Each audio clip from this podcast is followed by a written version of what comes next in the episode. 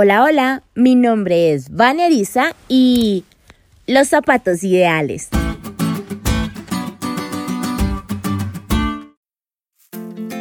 Qué importante es tener el zapato ideal para cada situación. Por ejemplo, qué difícil sería jugar fútbol profesional sin guayos. Bueno, así le decimos en Colombia. Puede que en tu país le llamen tacos o taquetes, botines o en general son los zapatos que se usan para jugar fútbol, ya que estos vienen diseñados para un tipo de terreno específico. Los que corremos sabemos que no podemos usar cualquier zapato, ya que podría perjudicar nuestro rendimiento e incluso lesionarnos. Los bomberos deben usar botas resistentes al fuego y a distintas sustancias químicas, y los bailarines de tao, flamenco y ballet también tienen sus zapatos específicos.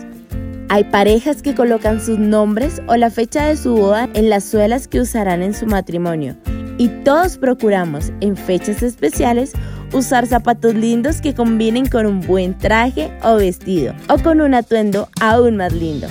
Después de todo, qué raro hubiera sido que a Cenicienta se le cayera uno de sus tenis en vez de una zapatilla de cristal. Cuando Pablo habla de las prendas que deberíamos usar en nuestra experiencia cristiana, resalta lo importante de calzarnos con el Evangelio de la Paz, probablemente inspirado por el texto de Isaías 52.7.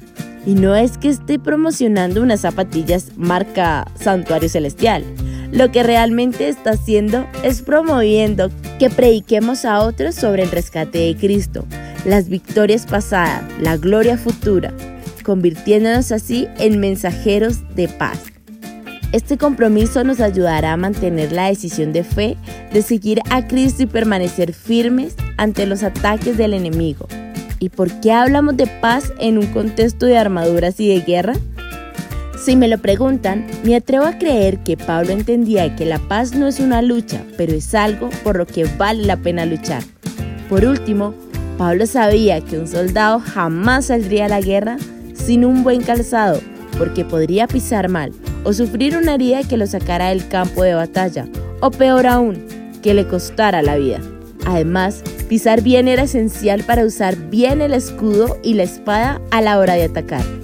Por eso Pablo nos recomienda calzarnos los pies con el celo por anunciar el Evangelio de la paz, porque así reduciríamos el riesgo de que nuestra fe salga herida, de morir espiritualmente o de fallar a la hora de avanzar. Y por eso haríamos bien en seguir sus recomendaciones y dejar a un lado las chancletas de la religiosidad y dedicarnos a compartir como nunca antes las buenas noticias del Evangelio Notarás que esos zapatos te combinan con todo y son ideales en todas las situaciones.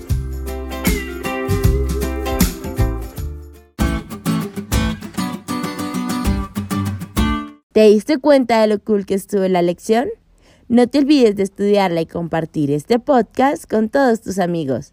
Es todo por hoy, pero mañana tendremos otra oportunidad para estudiar juntos.